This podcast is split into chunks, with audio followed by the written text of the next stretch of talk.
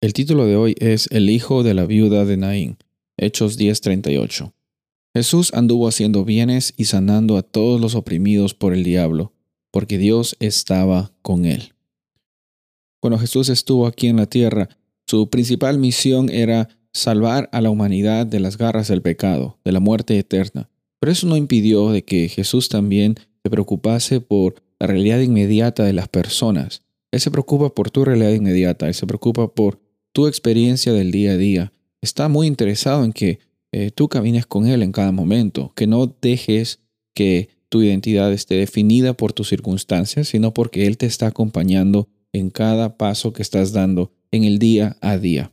Muchas veces nos preocupamos en las cosas que tenemos que hacer o en las cosas que no tenemos que hacer, pero aquí la experiencia de Jesús es, Él nos alcanza, Él nos encuentra. En esta historia en Lucas 7, del 11 al 17, encontramos que Jesús va a la ciudad de Naín y se encuentra con una mujer que había perdido a un hijo. Pero no solo era una mujer cualquiera, era una mujer viuda. En otras palabras, ella había perdido al esposo y también ahora estaba también perdiendo al hijo. Una realidad muy triste es encontrarse con eh, la muerte terrenal y las consecuencias de esta. Eh, trae bastante devastación y tristeza en la vida del ser humano, porque no hemos sido creados para eso.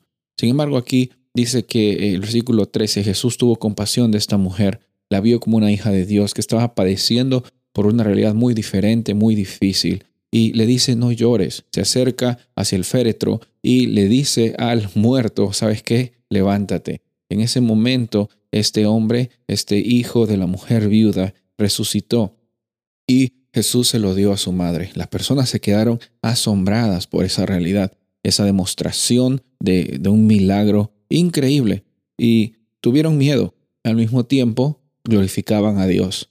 Hay cosas que nosotros no podemos explicar, milagros que han sucedido en tu vida, en la vida de alguien que está alrededor tuyo, milagros de salud, milagros de algún problema, alguna situación eh, sentimental, familiar. Eh, Dios aún actúa hoy con milagros que a veces queremos explicar con lógica, pero nos queda ahora, eh, más que explicar o tratar de encontrar la razón, es responder a Dios, la iniciativa que Él tiene para nuestras vidas. Y encontramos de que Dios se preocupa por nuestras necesidades. Y de la misma forma que Dios se preocupó por ir a esta mujer viuda y encontrarse donde está ella, si tenemos a Jesús en nuestro corazón, también nuestra labor hoy es alcanzar a personas en nuestra esfera de influencia.